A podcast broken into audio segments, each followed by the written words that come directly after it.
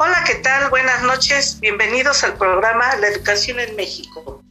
Hoy analizaremos el tema del docente en las reformas educativas, sujeto o ejecutor de proyectos ajenos. Mi nombre es Lorena Velasco y en esta ocasión me acompañan mis compañeras Yeyetsi y Rosy. Bienvenidas sean.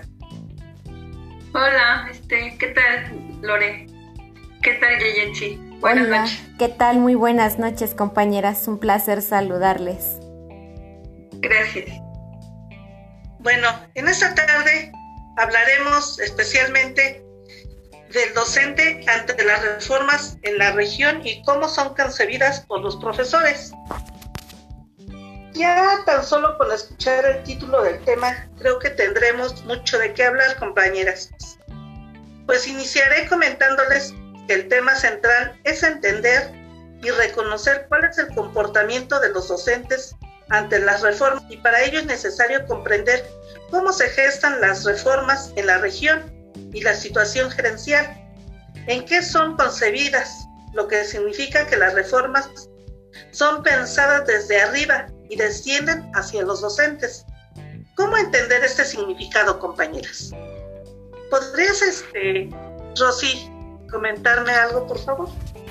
Claro, eh, justamente es el nuevo paradigma en el que se sostienen las reformas.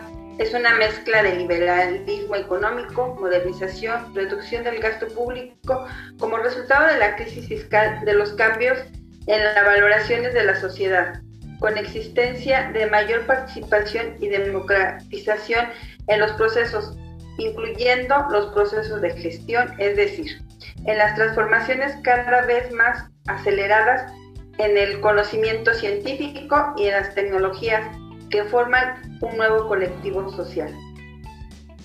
Pues esto es algo muy interesante, pero, pero entonces, ¿cuál es el papel del profesor en la reforma educativa? ¿Qué opinas de esto, Gigi? Claro que sí, Lore, muchas gracias. Pues el, siento que el docente es un actor al que en el marco de las reformas se le limita a cumplir y reproducir, incluso con prisas, lineamientos, normas y recomendaciones que la reforma exige, sin permitirle detenerse a contextualizar prácticas y problemas propios de cada escuela y de cada aula. Creo que es importante resaltar que el docente es un actor de la educación que muchas veces en vez de ser beneficiado es perjudicado con estas reformas. Pero me gustaría que mi compañera Rosy nos comentara algo al respecto. Adelante, Rosy. Sí, gracias. Pues miren, en los primeros años de vida, independientemente de nuestro país, el control de una educación estaba basada en diferentes organizaciones religiosas, siendo los sacerdotes los que asumían la función docente. Después de muchos años, al pasar la educación a manos del Estado, el papel del docente toma un papel protagónico en la educación, pues el maestro, en el maestro recae la responsabilidad de impartir la educación a las masas, recibiendo un salario insuficiente. Sin embargo, en la actualidad, el maestro actúa como un empleado y por desgracia podemos afirmar que, eh, que internacionaliza este papel. Es triste ver cómo en América Latina el docente es obligado a defender su salario, como los demás obreros, haciendo marchas, plantones, movilizaciones u otros tipos de expresiones. Gracias por tu intervención, Rosy. Ahora yo les voy a hablar de las reformas educativas. Las reformas educativas, pues como vemos, son actos de un gobierno, es decir, acciones a través de las cuales el Estado establece elementos para orientar las políticas de la educación y estas pueden ser el resultado de un proceso complejo en el que intervienen componentes internos y externos a la realidad social y educativa de un país.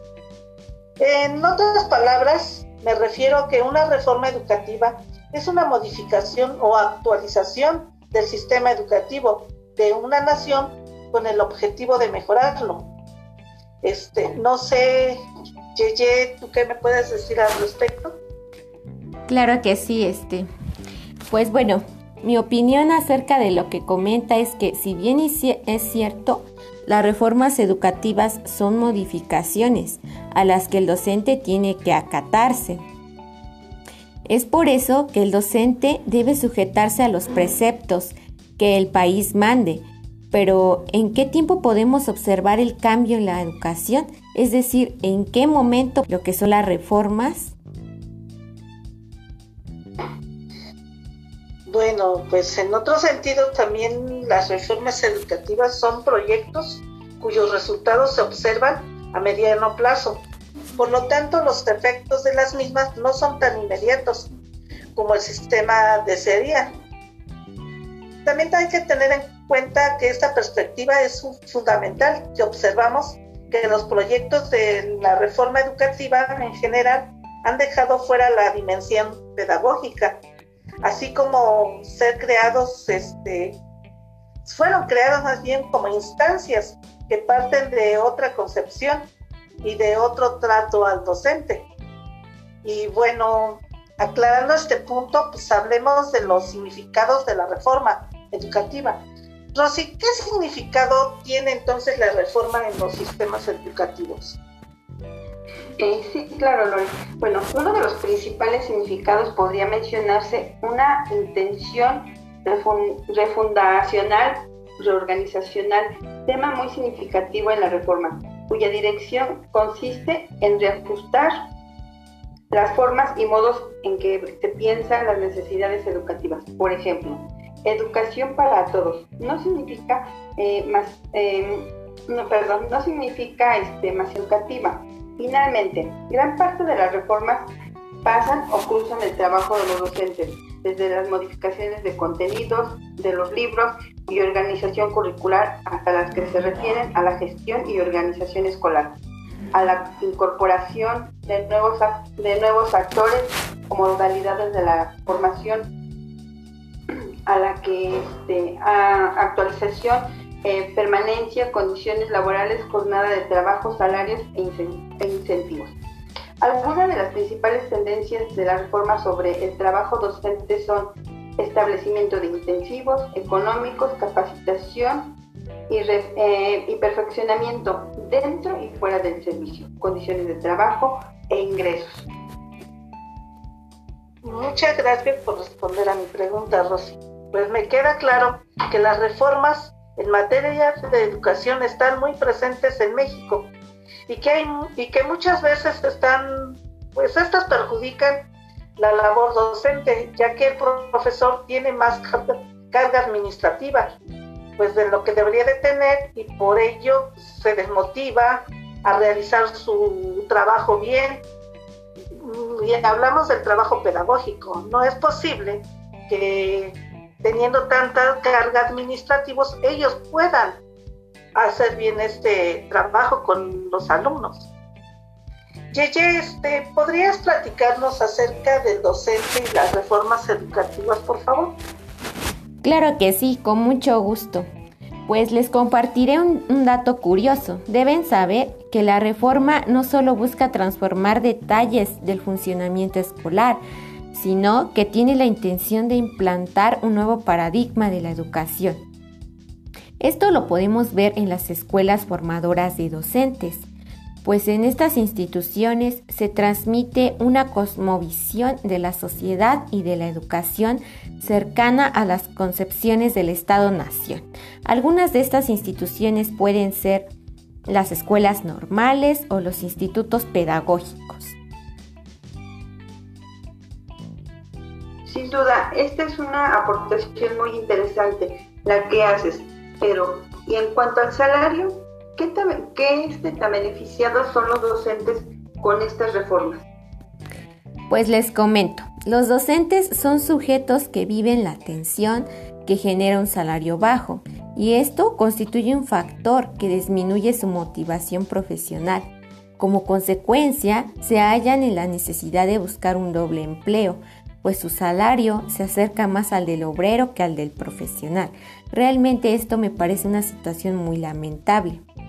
Bueno, pues además de haber intervenido para platicar un poco sobre el salario del docente, me gustaría agregar que una reforma no cambia los mecanismos y procesos de funcionamiento escolar. La reforma modifica libros, establece nuevos sistemas de regulación del trabajo académico, es decir, la evaluación de docentes y de estudiantes. Vaya que sí es mucha información, Yeye. Pues muchas gracias por haber compartido una vez más en este espacio con, con una servidora. Fue un gusto poder interactuar con ustedes sobre este tema tan interesante. De nada, gracias a ti Lore por la invitación a tu programa. Espero saludarles pronto. Eh, pues sí, muchas gracias por permitirme compartir estos temas con, como el de hoy con ustedes. Sin duda fue un placer escucharlos y compartirles eh, lo que conozco del tema en este programa. Pues para cerrar este programa el día de hoy, pues voy a concluir con lo siguiente. Mejorar la calidad de la educación debe significar modificar los sistemas de enseñanza, contar con diversos materiales de apoyo a la labor escolar, modificar la cosmovisión que tiene el docente sobre su trabajo, lo que significa modificar también sus percepciones económicas. Es importante establecer un mecanismo que permita a los docentes participar de otra manera en la formación y conformación de las reformas. Su tarea no puede quedar reducida a apropiarse de ellas, y pues también la reforma deja intacto un conjunto de estructuras institucionales. No puede dejar de mencionarse la contradicción que existe entre buscar elevar la calidad de la educación y al mismo tiempo promover las reformas comprimidas por una reducción del gasto en educación. Es decir, pues las reformas educativas son proyectos cuyos resultados solo se percibirán a mediano plazo por lo que es necesario no solo entender la responsabilidad de establecer una reforma en educación, sino construir la mejor reforma posible que por fuerza tiene que pasar por ejes olvidados, como establecer desde su concepción un mecanismo que garantice que los docentes sean parte o son parte de la misma. Y pues yo creo que el día de hoy fue algo muy, muy importante que aprendimos hoy. Y este, me dio mucho gusto que estuvieran con nosotros, pues nos escuchamos en una nueva emisión más adelante y les envío un gran abrazo a la distancia.